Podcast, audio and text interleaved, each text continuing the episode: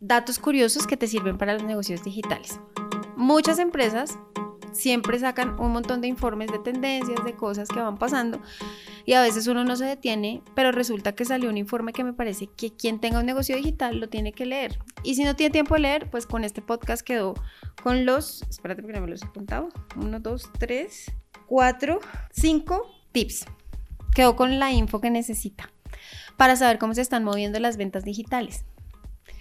Y entonces usted se va a preguntar, ¿cómo así? ¿Cómo se mueven las ventas digitales? Muy fácil. Primero, si se está vendiendo, porque la gente piensa que después de pandemia lo digital cayó y resulta que lo que nos está diciendo el informe de la Cámara de Comercio Electrónico es que no. Debería ya estar grabando el podcast, la verdad. Yo lo estoy grabando.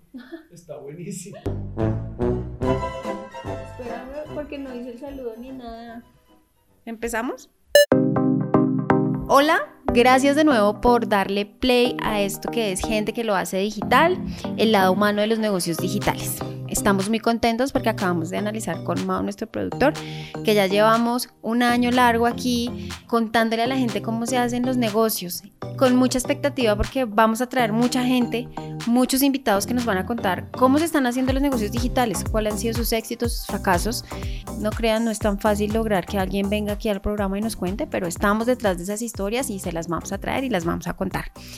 ¿Qué tenemos hoy? Hoy tenemos un programa muy chévere porque siempre en digital estamos viendo que salen las tendencias, que sale el informe de lo que está impactando, cuáles son los grandes momentos digitales del año o de lo que queda ya del año, pero no siempre le ponemos cuidado a esas cosas, no siempre las leemos.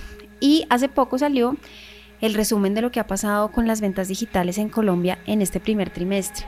Y creo, queridos emprendedores y gente que hace negocios digitales, que sí es una información que tenemos que leer, que sí es una información que debemos estar revisando porque nos trae cinco datos que te van a ayudar a entender por dónde tienes que mover tu negocio.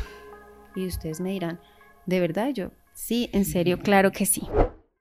Primer gran dato, sí se está vendiendo en digital. He tenido en este primer trimestre algunos clientes, yo hago consultoría, en los que hemos visto que han caído las ventas digitales, pero la cámara nos dice, oiga, no, sí se está vendiendo. En este primer trimestre se vendieron 12.2 billones de pesos en comercio digital en Colombia, más de lo que se vendió en el 2021 y mucho más de lo que se vendió en el primer trimestre del 2020, que fue cuando arrancó la pandemia. Eso quiere decir que los colombianos rompieron el paradigma y ya tenemos una cultura de compra digital. Entonces, ojo, si estás en un momento de duda, deja de dudar. Digital es el camino. Dos, hay un cambio importantísimo en los medios de pago.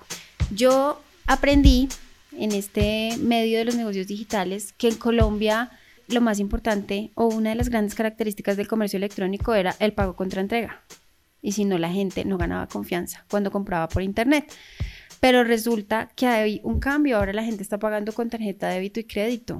Subió más que el pago en efectivo, es decir, que la gente sí ganó la confianza y sí está comprando con medios electrónicos hace eso que que las transacciones y pues que el proceso de compra sea más fluido y sea más fácil y que queridos emprendedores nos ahorremos unos costos importantes en temas de logística cuando teníamos pago contra entrega. Ese tema era complejo de manejar en ciudades que no fueran capitales. Entonces hay que aprovechar ese momento en que se ha ganado esa confianza.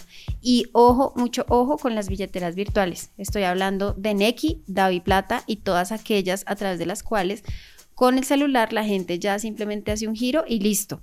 Eso está ganando muchísimo terreno, así que cambio importante en los medios de pago. Ese fue uno de los datos que más me sorprendió. Rompemos un paradigma y tenemos que apuntarle ahora a la gente que está súper bancarizada.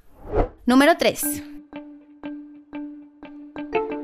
Y este siempre me lo preguntan y haber encontrado por fin un dato específico me encantó. la tasa de conversión. ¿Qué es la tasa de conversión? Pues resulta que en digital las ventas funcionan como un embudo, ¿no? Entonces la boca del embudo es gigante, pero la parte final del embudo es súper chiquita. Siempre nosotros hablamos de que hay que tener en esa gran boca del embudo un montón de gente. Entonces es ahí cuando hablamos de generar tráfico, tener comunidad, conocer al cliente. Y a, a, mayor cantidad de personas, pues obviamente voy a ir filtrando y filtrando en mi embudo y al final voy a convertir esa tasa de conversión son las ventas. en digital es muy bajita, no es lo mismo que en el mundo físico. En digital la tasa de conversión es bajita. Y ojo porque esto tiene mucho que ver con los análisis que hacemos para inversiones tanto en publicidad paga como en todos los esfuerzos que hacemos en contenido y toda la hora que hemos venido dando todo este año aquí en gente que lo hace digital. Cuando tú tienes un producto de venta por internet, tu tasa de conversión está en el 1,1%. O sea que calcula a cuánta gente le tienes que llegar para poder vender el 1,1%. Aquí ya tienes un dato para empezar a hacer ejercicios estadísticos y eso me gusta porque digital es data, digital es números. Qué rico que gente que lo hace digital pueda meterse con, con información. Yo soy una enamorada de la investigación de mercados. Nilo Business hace unas investigaciones de mercado geniales. Y pues poderles dar este dato aquí en vivo y en directo con un soporte estadístico, porque el informe que les estoy contando es de la Cámara de Comercio Electrónico de Colombia, pero está soportada en unos actores importantes del mercado y me encanta, o sea, pilas. Si vamos a vender el 1,1%, ¿a cuánta gente le tenemos que llegar? Y cuánto tienes que invertir en pauta. Entonces ya te estoy dando un número para que empieces a hacer el ejercicio de conversión del embudo al revés. Cuarto dato y no menos importante. ¿Por qué la gente abandona o desde dónde se origina el tráfico que hace que la gente llegue a tu página web pero se va? Hay dentro del estudio un pedacito bien importante que nos habla de eso y dice, ¿quién está generando el tráfico? San Google, obviamente. Pero la gente que llega por anuncios que salen pagos en Google, de esa gente más o menos el 40% se va. O sea, llega a tu página y se va. En ese porcentaje está la tasa de rebote, ¿no?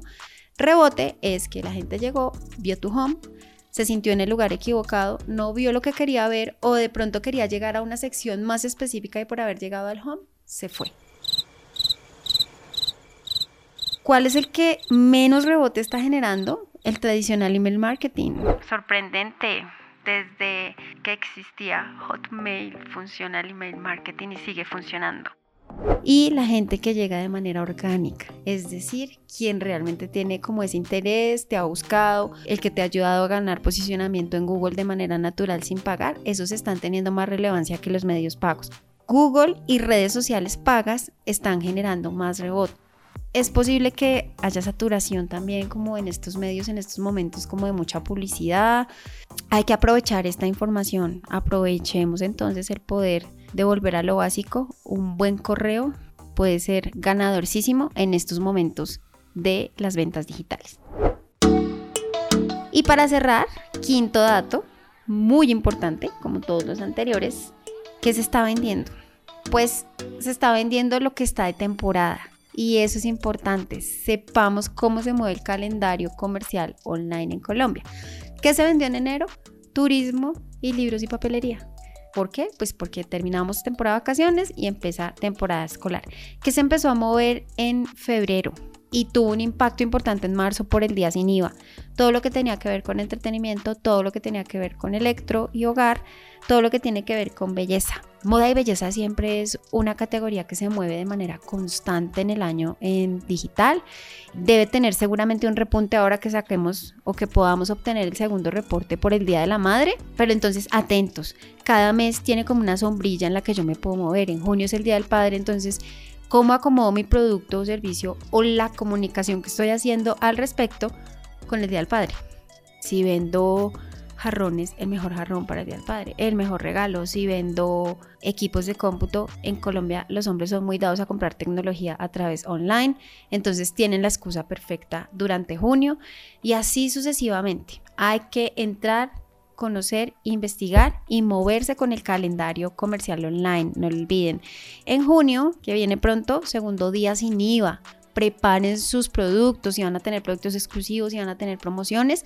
Y voy a cerrar con una ñapa. El ticket promedio que está pagando un colombiano que compra por internet es de 154 mil pesos. Ha ido creciendo. Sin embargo, el más alto estuvo como en pandemia en marzo, cuando la gente empezó a comprar online, estuvo el ticket promedio más alto. Pero un ticket promedio de 154 mil pesos quiere decir que puedes vender varias cosas que sean de menor costo y que logren llegar a ese valor y la gente gana confianza y es capaz de comprar en ese promedio de precio.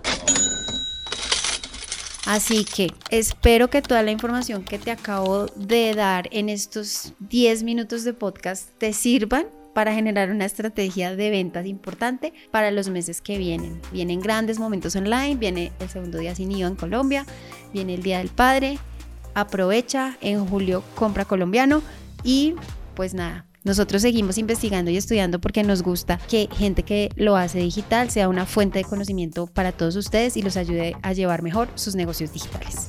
Soy Carolina León. Si quieres ampliar información sobre los temas que acabamos de tocar, te vamos a dejar links en nuestra descripción del episodio, igual que todos nuestros datos de contacto. Gente que lo hace digital es un podcast de Nilo Business bajo la producción de Gente que Productora. Hello, it is Ryan, and I was on a flight the other day playing one of my favorite social spin slot games on chumbacasino.com. I looked over the person sitting next to me, and you know what they were doing? They were also playing Chumba Casino. Coincidence? I think not. Everybody's loving having fun with it. Chumba Casino is home to hundreds of casino style games that you can play for free anytime, anywhere, even at 30,000 feet. So sign up now at chumbacasino.com to claim your free welcome bonus. That's chumbacasino.com and live the Chumba life. No purchase necessary. Group. Void were prohibited by law. See terms and conditions. 18 plus.